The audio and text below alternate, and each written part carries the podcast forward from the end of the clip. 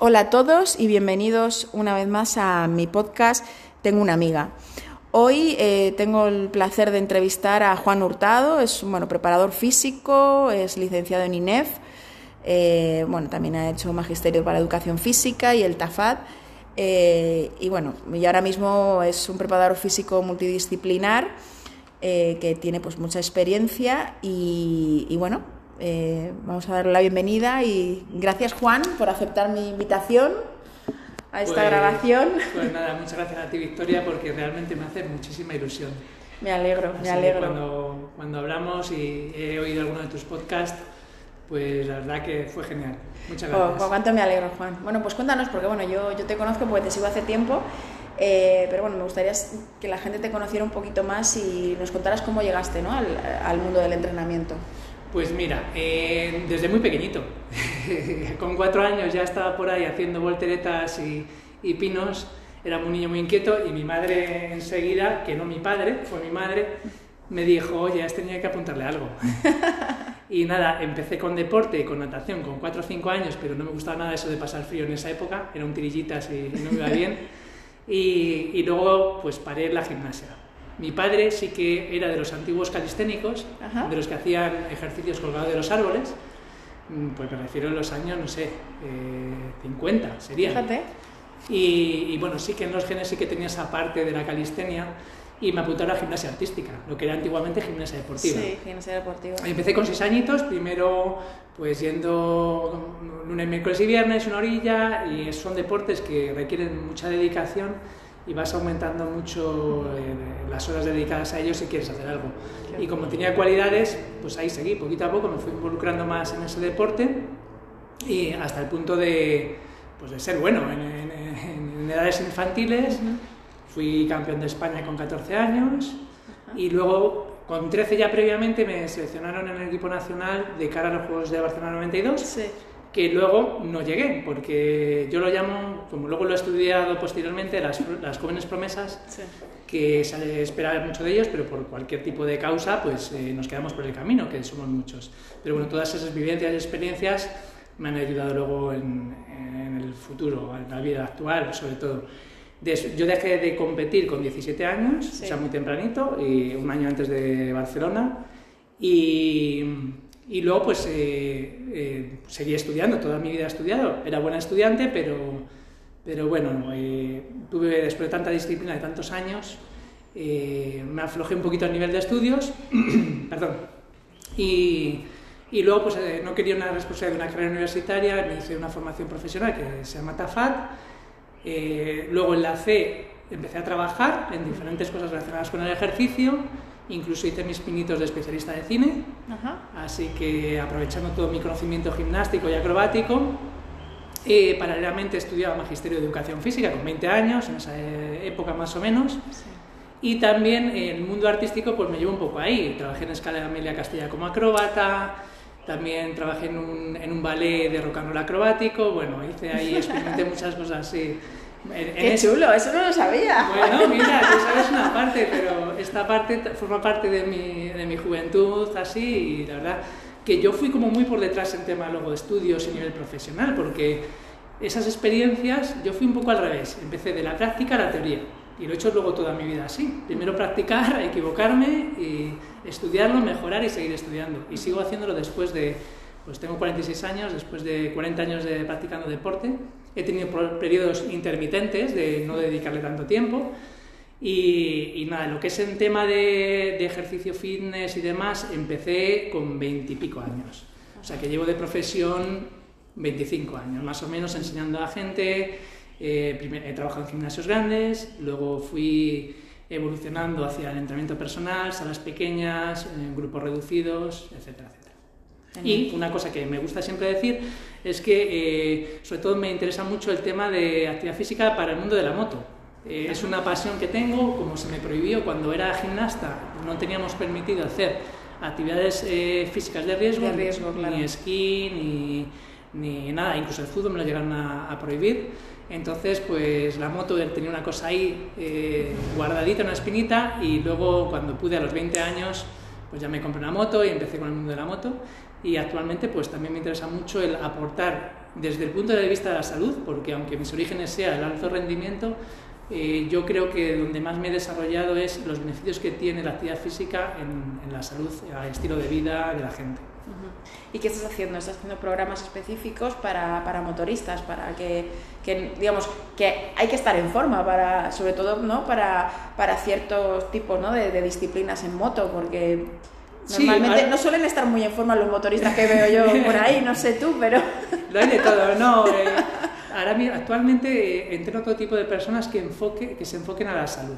Eh, lo que pasa que, bueno, pues le he dedicado un apartado a, las motos, porque pues como es algo que me gusta mucho, eh, mi profesión la, la, enfoco un poquito ahí también, pero atiendo a cualquier tipo de personas y cualquier tipo de edad. Eh, no me dedico al tema de la competición, ni en moto ni en ningún área, aunque ya te he comentado que mis orígenes son la competición, pero creo mucho más en el deporte enfocado a la salud, al bienestar, calidad de vida, aprovechar el tiempo, como una cosa más dentro de la vida importante. Sí, porque además yo quería entrevistarte también especialmente porque tú le das un enfoque diferente, que creo que es al final llegas a más gente, porque a ver, eh, ahora lo que yo veo en muchos podcasts que hablan eh, pues de entrenamiento, ¿no? Eh, la mayor parte de la gente que se dedica al entrenamiento da explicaciones muy técnicas y pretende que todo el mundo llegue a un entrenamiento de alto rendimiento cuando no todos queremos ser deportistas de élite, queremos tener un entrenamiento pues para tener una buena calidad de vida, para poder llegar a mayores con una muy buena calidad de vida, que podamos levantarnos, caminar, o sea, tener una vida que no nos limite nada, ¿no? Eh, y a pesar de la edad que tengamos. Eh, y, en cambio, la mayor parte de, pues, no sé, de los podcasts o gente que sigo yo en redes sociales hablan solo del alto rendimiento y parece entonces mucha gente que no ha entrenado en su vida y se y quiere empezar a, incorporar a su vida ese tipo de mejores hábitos pues para mejorar la salud ahora mucha gente pues está más en auge quizás por el tema del covid y demás que se han dado cuenta que, que no están tan sanos como creían ¿no? y que el ejercicio tiene que ser una parte fundamental en tu vida junto con, con lo que comes con la gente que te rodeas con el sol eh, con cómo duermes ¿no? Entonces, eh, creo que es súper importante que, porque sobre todo para que la gente se pueda enganchar al deporte y que forme parte de su vida, eh, tienen que darse cuenta que no hace falta que entrenes todos los días eh, seis horas, porque no vas a ir a las Olimpiadas, ni mucho menos, ¿no?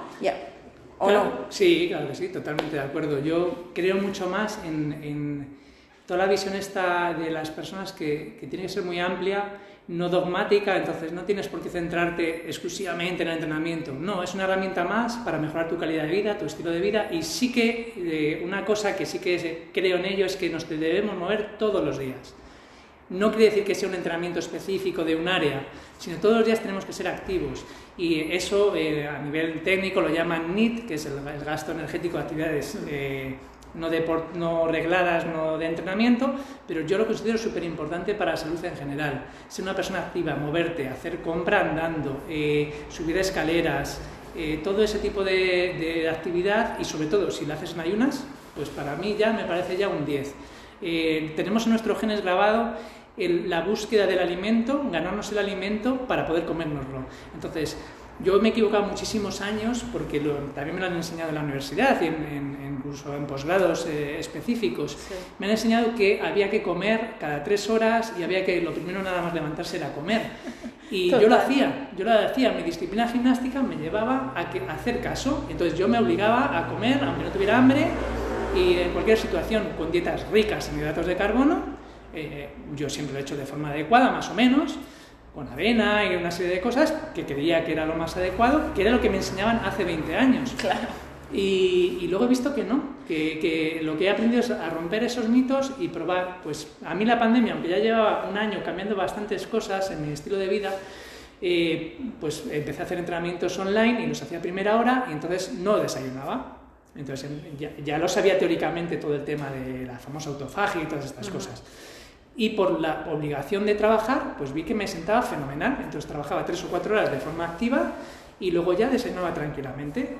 Y luego a mí me coincidió, tuve la suerte que tenía una terracita y luego salía a tomar un poco el sol, que eso me dio muchísimo la vida y, nada, así que mm, pues me he perdido un poco eh, no, no, el tema de, lo, eh, no está muy bien ¿no? Lo, lo, que dices es que al final eh, yo creo que mm, la, personalización en el ejercicio para cada uno, sobre todo basándote en tus objetivos, porque hay gente que el objetivo es bajar de peso.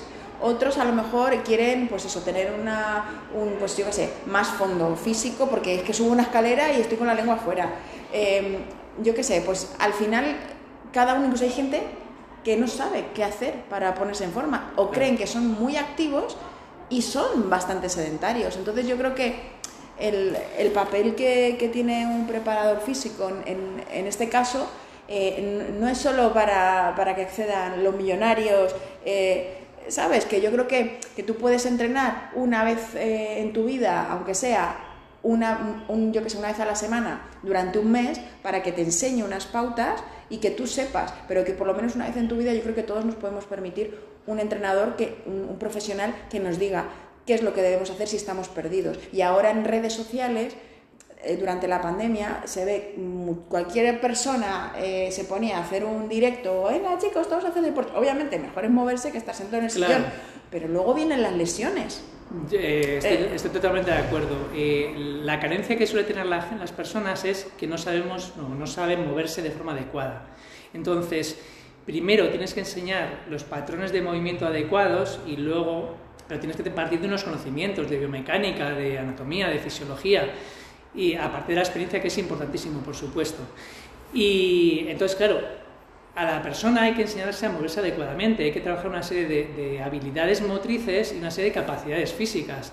Y cuando lo haces de forma adecuada y sobre todo siguiendo el principio de individualización, que es, una serie, es el problema fundamental, para todos no nos vale lo mismo, ni la misma alimentación, ni el mismo tipo de ejercicio, porque tenemos vidas diferentes. Entonces, saber adaptarte a esas necesidades individuales es, para mí es la clave y sobre todo hacerlo de forma muy progresiva. Eh, personas que nunca han hecho ejercicio de fuerza y, y, encima no saben moverse de forma adecuada, no puedes pretender que hagan un peso muerto con 100 kilos, ¿no? No, totalmente. Y por eso te digo que en redes sociales yo estoy viendo gente que hace, pues eso, levanta peso y parece como que, que es la panacea. Eh, y, si tú nunca has levantado peso y no, dices, no, con un litro de leche en casa y tal, sí, pero ¿cuánto tiempo tienes que estar con un litro de leche o con un kilo? Luego, no, me voy a comprar una pesa, vale, me compro una pesa de 3 kilos, pero llega un momento en que la pesa de 3 kilos, si vas evolucionando, te queda corta. Entonces, para realmente ver una evolución, tiene que haber un estímulo suficiente. Exactamente. es, eh, hay que buscar, yo pienso que hay que progresar desde el mínimo estímulo suficiente, que produzca un cambio, para que la persona genere una adherencia a ese ejercicio, porque si no lo va a ver como una agresión, algo, algo que no va consigo. Entonces es mucho mejor generar ese hábito a través de un estímulo suficiente y poco a poco la persona se irá adaptando, pero pasa igual con la alimentación y con todo, con los diferentes tipos de, de dieta. Y poco a poco sí que es verdad que el estímulo tiene que ser, debería ser mayor para generar mayores, mayores beneficios, pero siempre que la persona esté adaptada previamente. Entonces, como eh, decías tú, que, que tenga una progresión. Empiezas por un kilo, luego según cómo vayas evolucionando, también depende de las repeticiones que hagas, el tiempo que hagas, o sea, tener una pauta, que eso... Una pauta por un profesional y, y, también siempre digo, no solamente hay un camino, puede haber para el mismo objetivo diferentes caminos. O sea, se puede trabajar eh, si tú quieres mejorar tu capacidad funcional, por ejemplo, en una actividad concreta, puede haber diferentes formas de alcanzarlo. Puede ser, por ejemplo, potenciando una zona muscular que tienes débil de forma analítica o trabajar en conjunto, en cadena, de forma integrada.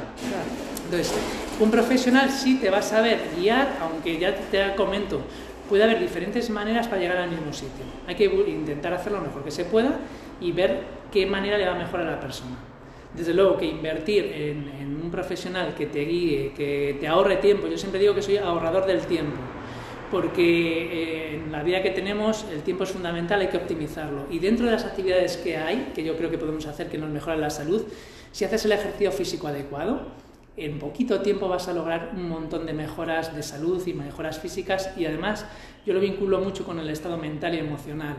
Entonces, por ejemplo, para mí, eh, ¿qué debería tener un buen programa de ejercicio? Y como bien dice la palabra, un programa tiene que estar planificado.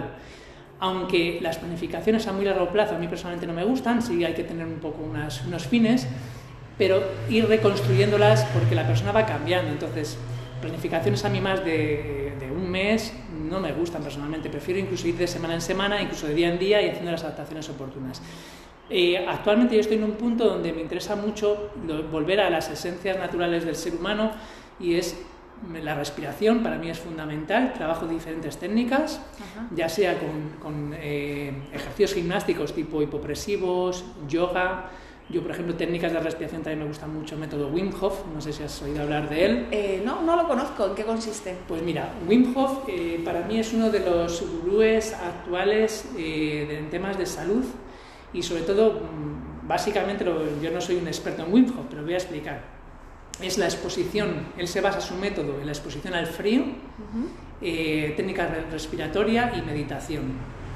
Entonces, se ha comprobado que en, pequeñas dosis, una exposición al frío, es, lo llaman dosis o estrés eh, hormético, genera unas adaptaciones saludables del organismo, mejorando todo nuestro sistema inmunológico. Entonces, eh, ahora que me preguntas de Wim, pues eh, él trabaja una serie de técnicas de respiración y seguidamente una expresión al frío.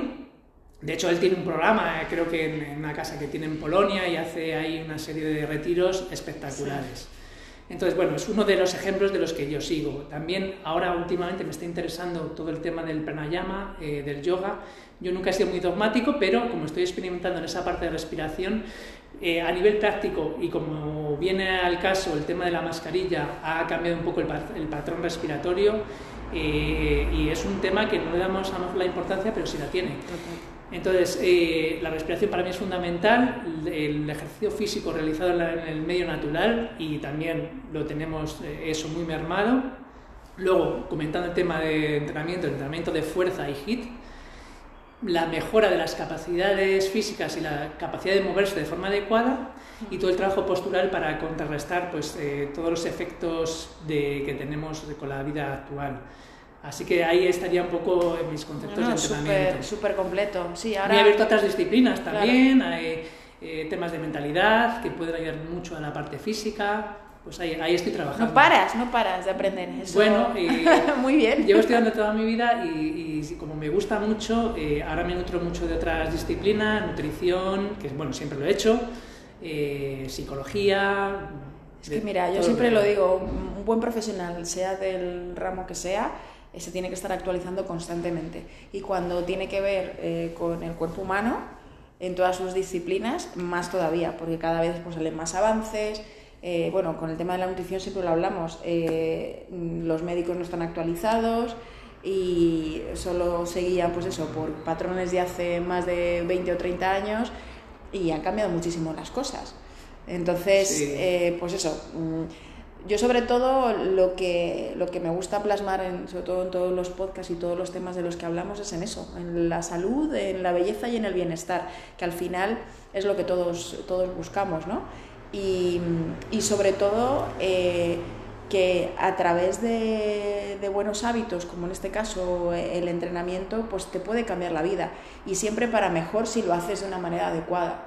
Yo desde que empecé a entrenar más en serio hace unos años, eh, no he vuelto a tener una lesión, no he vuelto a tener mis dolores famosos de cabeza que tenía.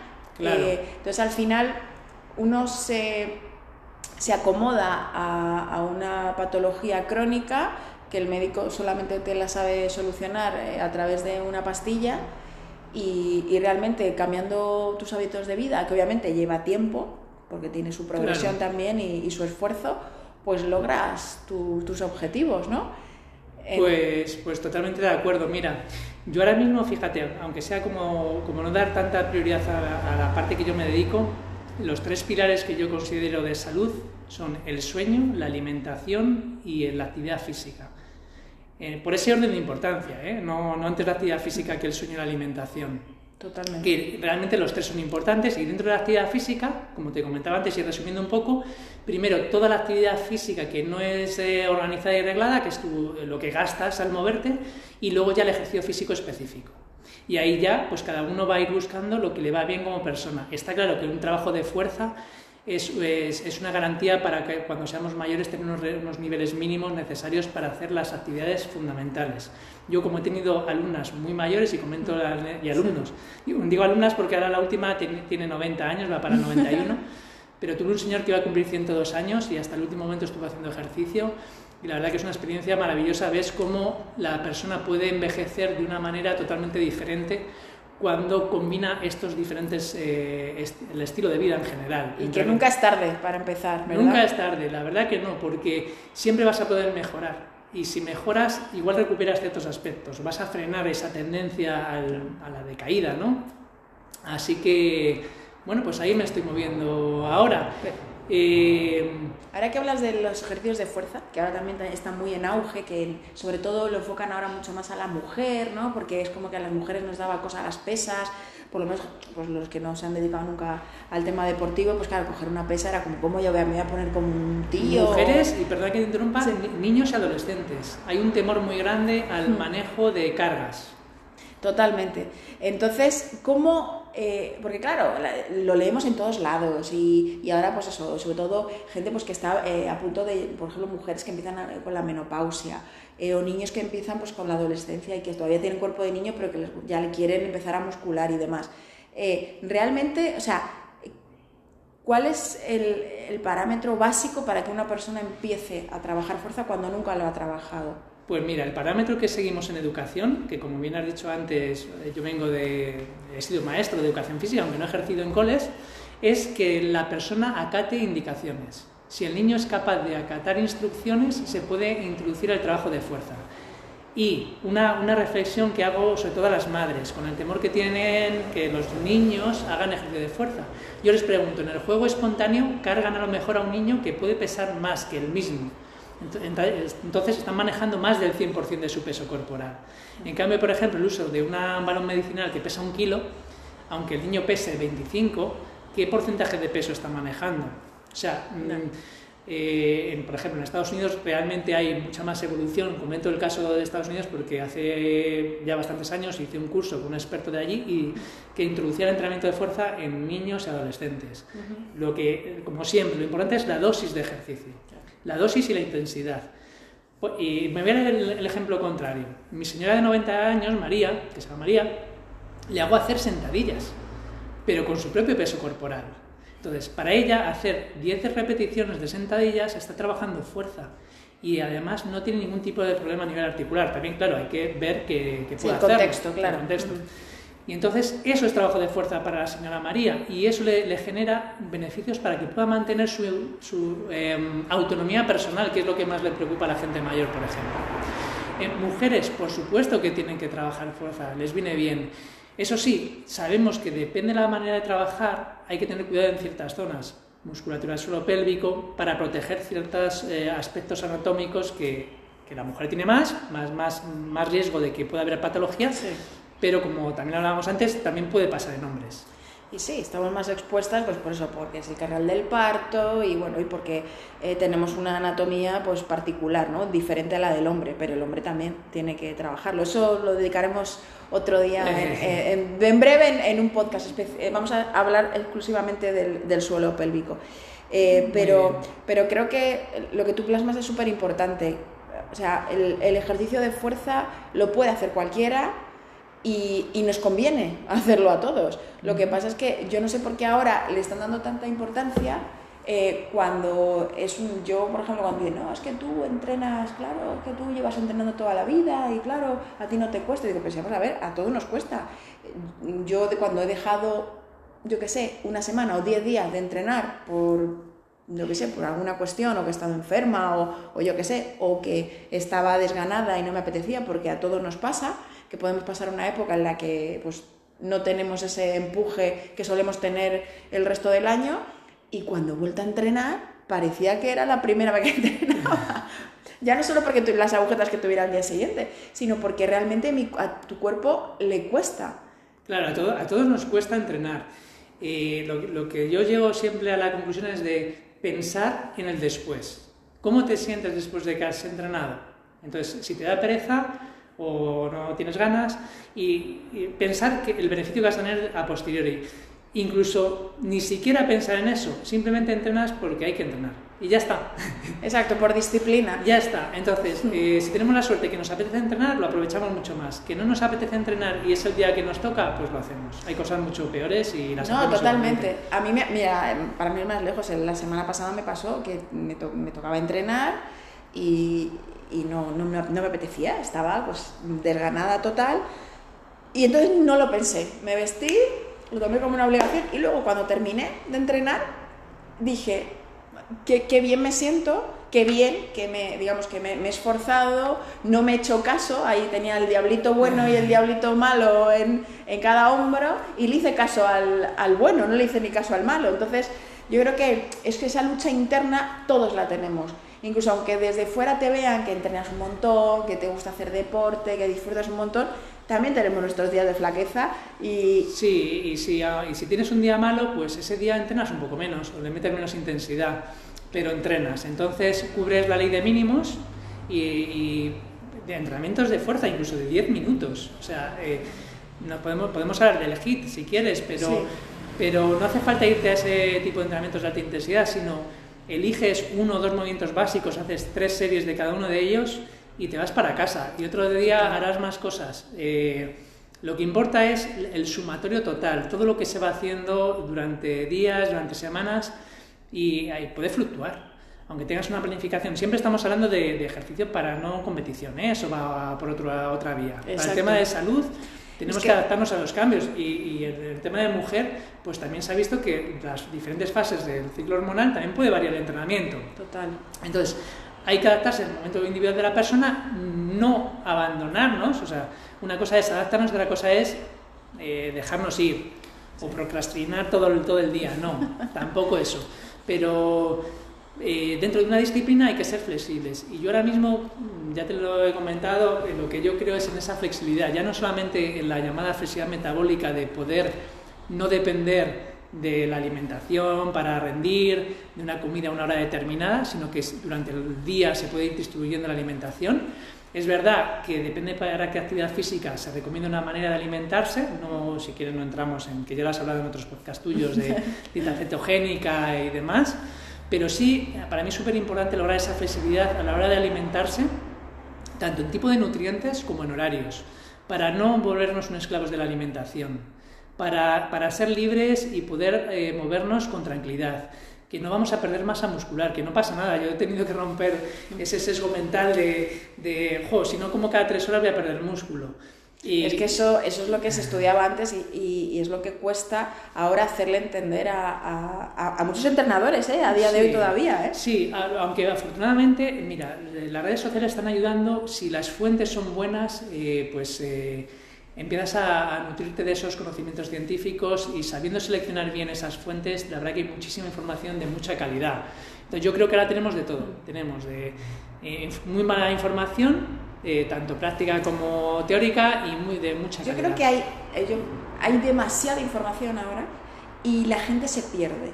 Yo el otro día hablando con una amiga, por eso este podcast se llama Tengo una amiga, porque yo tengo muchas amigas con, con muchas reflexiones diferentes, eh, que, me, que, me, decía esto, me decía, es que yo no sé a quién hacer caso, porque escucho el podcast de no sé quién, escucho el podcast de no sé cuánto, y uno te dice que sí de fuerza, que otros que, que no, que, que, puedes perder masa muscular si haces ayuno intermitente o si estás muchas horas sin comer, que hay que comer proteína después para desarrollar músculo. Entonces, claro, me dice, dicen tantas cosas que ya yo no sé qué hacer, me dice, porque hay que hacer ejercicio de fuerza, y vale, me he comprado unas pesas, pues lo que te decía, de, la de un kilo, luego la de dos y la de tres, ahora que me tengo que comprar la de cinco, entonces, yo muchas veces digo, eh, yo no sé, quizás sea así, lo hagan así y creen esta incertidumbre, porque el fin muchas veces es vender entrenamientos uh -huh. a través de, de, las redes y más con todo lo que está pasando. Entonces, a lo mejor es que lo están haciendo a propósito para crear esa incertidumbre. Por, y hay otros que, en cambio, ayudan un montón eh, y dan un montón de información de forma gratuita, luego ya si quieren personalizar mucho, pues ya obviamente tienen sus entrenamientos personales, pero por eso en las redes, ahora durante la pandemia, todo gratis, todo gratis, y como digo yo siempre, eh, todo lo que te den gratis, eh, ten cuidado, porque por algún lado están sacando eh, tajada, que, que, que, que también, oye, que la gente se tiene que buscar la vida, no me parece mal, pero están confundiendo mucho a la gente. Yo lo que creo es sobre todo que tiene que ser información de calidad y desgraciadamente las, los usuarios normales no saben distinguirla. Ahí es donde está el problema. Pero sí que en redes hay información de mucha calidad gratuita y sabiendo manejarla bien, pues a muchas personas les puede dar acceso a ese estilo de vida o a esa forma de cuidarse de forma adecuada. Podríamos hablar de nombres, que, los hay muchos. No sé si quieres que diga algún nombre. De... No, dime gente que, a ti te inspire o que, o que realmente...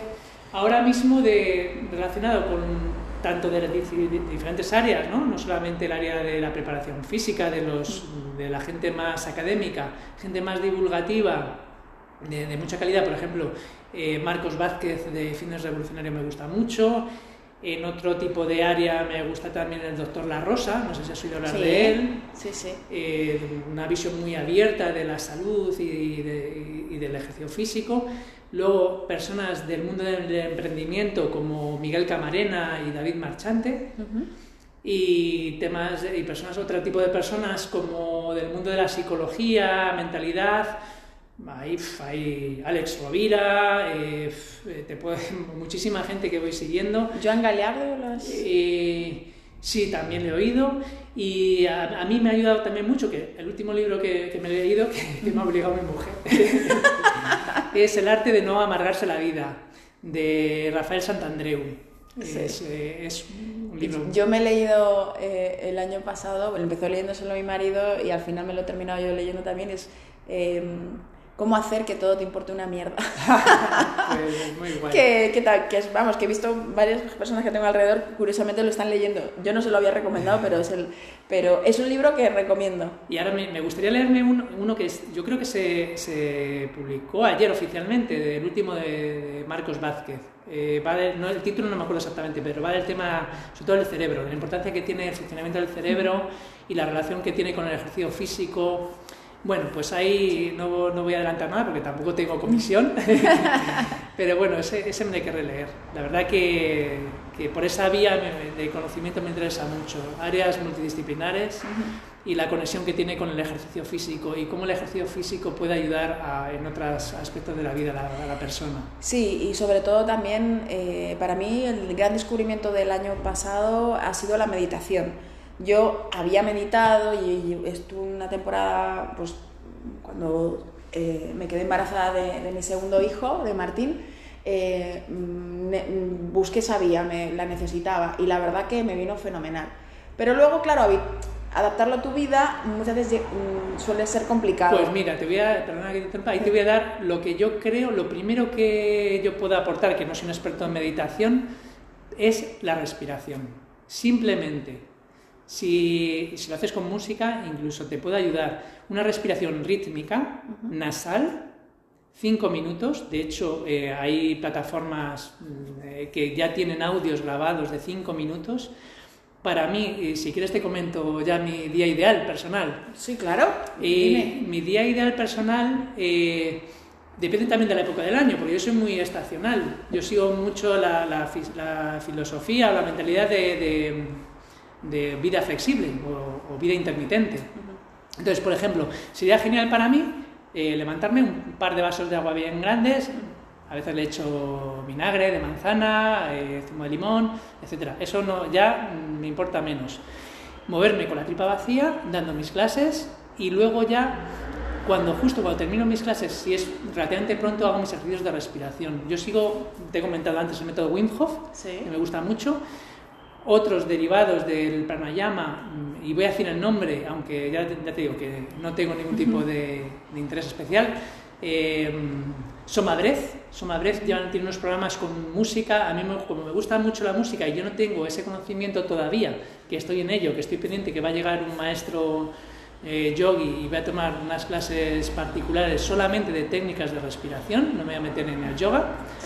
Y, y bueno, para mí es fundamental esa respiración. Luego, después de haberme movido y demás, si puedo, eh, una ducha de agua fría, que empiezo con agua templada, esa exposición al frío que hablábamos antes para reforzar nuestro sistema inmune, y luego ya organizaría el día que tengo con objetivos fundamentales, dejarlo por escrito, lo que quiero hacer en ese día, qué personas tengo que atender eh, y demás, y luego a, mitad de tarde haría ya mi, mi, entrenador, mi entrenamiento físico, el mío particular, específico, algo de fuerza, algo de ejercicio funcional, y eh, yo que entiendo por funcional, algo que te vaya a ayudar a tus necesidades o tus objetivos de vida. O sea, si a mí me gusta mucho la relación con la naturaleza, si, y el deporte en el exterior, aunque yo venga de deportes de interior.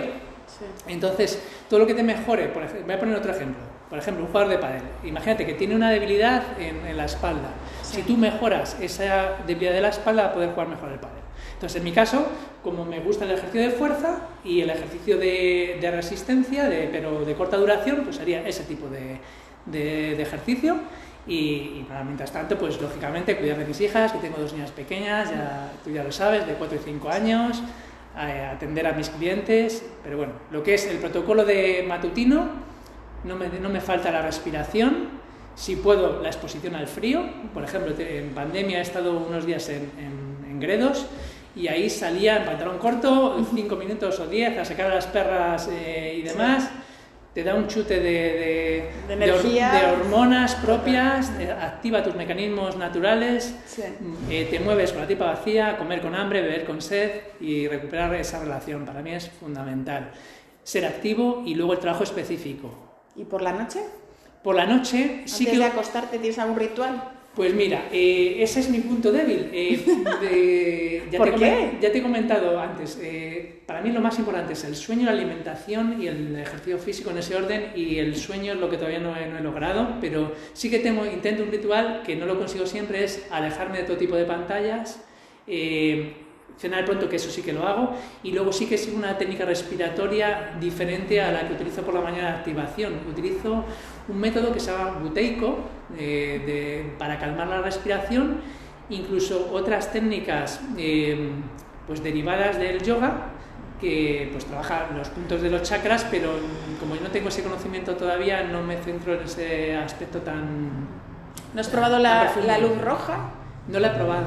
No la he probado. Porque yo llevo ya un tiempo que igual pongo, apago, las pantallas obviamente y me pongo la luz roja, intento leer un poco, eh, ahí, pero algo calmado y hacer igual la respiración y intentar a veces, si estoy muy, he estado muy nervioso, tenía un día así como muy excitado y te quiero bajar las revoluciones, lo que hago es un poco de meditación. Me hago una meditación guiada, me pongo la luz roja, me pongo el difusor con, con, unos aceites esenciales que son relajantes y, me funciona fenomenal, porque a mí me cuesta mucho conciliar el sueño. Y una vez, yo duermo bien, una vez que duermo me duermo, pero el, el, llegar a, relajarme para dormirme me cuesta. A mí me parece muy bien esas herramientas, eh, la meditación me parece genial. Realmente para mí simplemente tomar conciencia de la propia respiración ya es meditar puedes hacer las técnicas de escáner corporal, hay una serie de técnicas de meditaciones guiadas que sí que las he probado, porque una cosa que hago yo siempre eh, es, yo antes de recomendar algo a alguien, o lo, he probado, o lo he estudiado, o si puedo ambas cosas. Yo también, yo también. Nunca lo recomiendo si yo no he probado una técnica de respiración con apneas o exposición al frío. Si no me he metido en una bañera de agua fría, yo no te voy a pedir que te metas en una bañera de agua fría. Si, no te, si yo no me he movido varias horas, he subido a la montaña con la tripa vacía y no me ha pasado nada, yo no te voy a sugerir que salgas a dar un paseo ni siquiera en ayunas por tu barrio. Entonces, yo lo que estoy aportando ahora mucho a mis clientes y a mis alumnos es ese tipo de, de estilo de vida que realmente les está mejorando un montón la salud. Y tengo una estadística genial y es que los que han caído enfermos han caído muy levemente. No sé si es casualidad, sí, pero es así. No, es casualidad, Juan, ya te digo yo que no. No creo que sea casualidad. El llevar una alimentación, ya no te digo, no, no nos metemos si es cetogénica, si es baja en hidratos, como es la que hago yo. yo entro de forma intermitente en, cetosis, pero eh, no me meto en ese tipo de dieta. Si es saludable, si es libre de procesados, si es libre de azúcares refinados, eh, si espacias las comidas para comer con hambre, si, si regulas el cuerpo y en, ese estilo de vida incorporas el ejercicio de forma adecuada eh, y te expones al sol, te expones al calor, te expones al frío, no pasa nada, no pasa nada. Y la gente está más fuerte, está más sana. Y, y en el caso de tener la mala pata, en este caso la pandemia, de, de pillar la COVID, pues responden mucho más positivamente. Incluso tengo el caso de un señor que está entrenando con COVID y, no le pasa nada. También es verdad que, que, es un tema individual y en su caso son síntomas suaves. Pero en general aquellas personas, y tomando un poco la, la frase de Carlos Pérez de Regenera, nosotros, que no sé si le conocerás, de psiconeuroinmunología, sí, sí. nosotros somos nuestros propios cuidadores de nuestra propia salud. Entonces, si aportamos eh, es un poco ese interés de, pues eso, de, recuperar esa relación con las cosas esenciales del ser humano y, nos esforzamos un poco, cada uno en su nivel y en sus posibilidades, pues vamos a tener mucha mejor calidad de vida. Totalmente. Vamos a ser más felices, vamos a ser mejor personas y, nos va a ir mejor a nivel de salud. Y es tu cuerpo y es el que te va a acompañar toda la vida y es tu decisión. O sea, es tu cuerpo y es tu decisión. Y yo creo que cuando la, gente ahora que ha visto, pues eso, las orejas al lobo con, con, toda la pandemia y ver gente que aparentemente estaba sana y ha terminado en la UCI o ha terminado pues perdiendo la vida por una, por una enfermedad como esta, pues mm, no pueden creerlo. Y es que también eso ya sería otro debate, ¿no? El concepto que tiene la gente muchas veces de que, ay, es sano, es deportista, y luego indagas y, y no, no, estaba tan sano, porque no solo es hacer deporte, hay que, hay que, hay que cumplir, digamos, un, un montón de, de, requisitos más, ¿no? Y de, y de, cambios de hábito en tu vida que, que cuestan un esfuerzo. Y, y estamos en la, en la era de, lo fácil, lo rápido, lo quiero todo ya, y, y, no. Y tenemos que volvernos, parece, como a... Hombre, todo es un proceso y cada persona, como yo siempre digo, tiene su ritmo. Igual que hay unas plantas que crecen a una velocidad, por las personas también. Entonces hay que encontrar, y, y ya volviendo al tema del ejercicio, cuál es el ejercicio y la dosis de ejercicio que esa persona va a aprovechar. O sea, yo puedo planificar en papel el mejor entrenamiento del mundo, pero si no es realista con el estilo de vida actual de esa persona, los objetivos que tiene, el para qué lo hace, y ahí ya no meteríamos en tema de mentalidad, que es una cosa que estoy trabajando también mucho personalmente, intento también transmitir a mis alumnos, eh, pues no tenemos una motivación, hay que buscar esa motivación y, adaptarlo a la persona. Y poquito a poco pues te vas metiendo en más cosas, vas aprendiendo más en otras áreas y vas estando mejor y sobre todo vas disfrutando más de la vida. A pesar de que vengan problemas, sabes afrontarlos de otra manera, porque seguro que todos nosotros de alguna u otra manera eh, hemos vivido situaciones difíciles y las afrontamos seguramente de otra manera más positiva. Pues sí. Que no milagrosa. Que no, no, no, desde luego, y que todo tiene su proceso y hay que pasarlo. Bueno, pues nada, eh, eh, Juan, me, de verdad que es un placer. Hemos hablado un montón de cosas y... Nos ha quedado pendiente que hicieras unos pinos. Y nos ha quedado pendiente, sí, que nos pusiéramos a hacer un poco de calistenia, pero bueno, eh, ya volveremos a quedar para, para entrenar juntos y, cuando quieras. Y ya, en pues, este pues, caso, no, no, yo no te entrenaré a ti, sino entrenaremos juntos. por supuesto, entrenaremos. Pero bueno, seguro que algo nuevo me enseñas, seguro. Pues nada, muchísimas gracias por esta oportunidad, poder decir un poco mis sentimientos, más que. Eh, como ves, no hemos dicho nada de datos muchos técnicos, porque tampoco hace falta. Eh, si alguien quiere más información o más cosas, yo ahora mismo en redes no estoy muy extendido porque soy de la, de la era analógica, aunque he de decir que ahora estoy recibiendo formación al respecto en cursos de emprendimiento para entrenadores y, bueno, pues me podéis encontrar en Salud Motera. Salud Motera, muy fácil.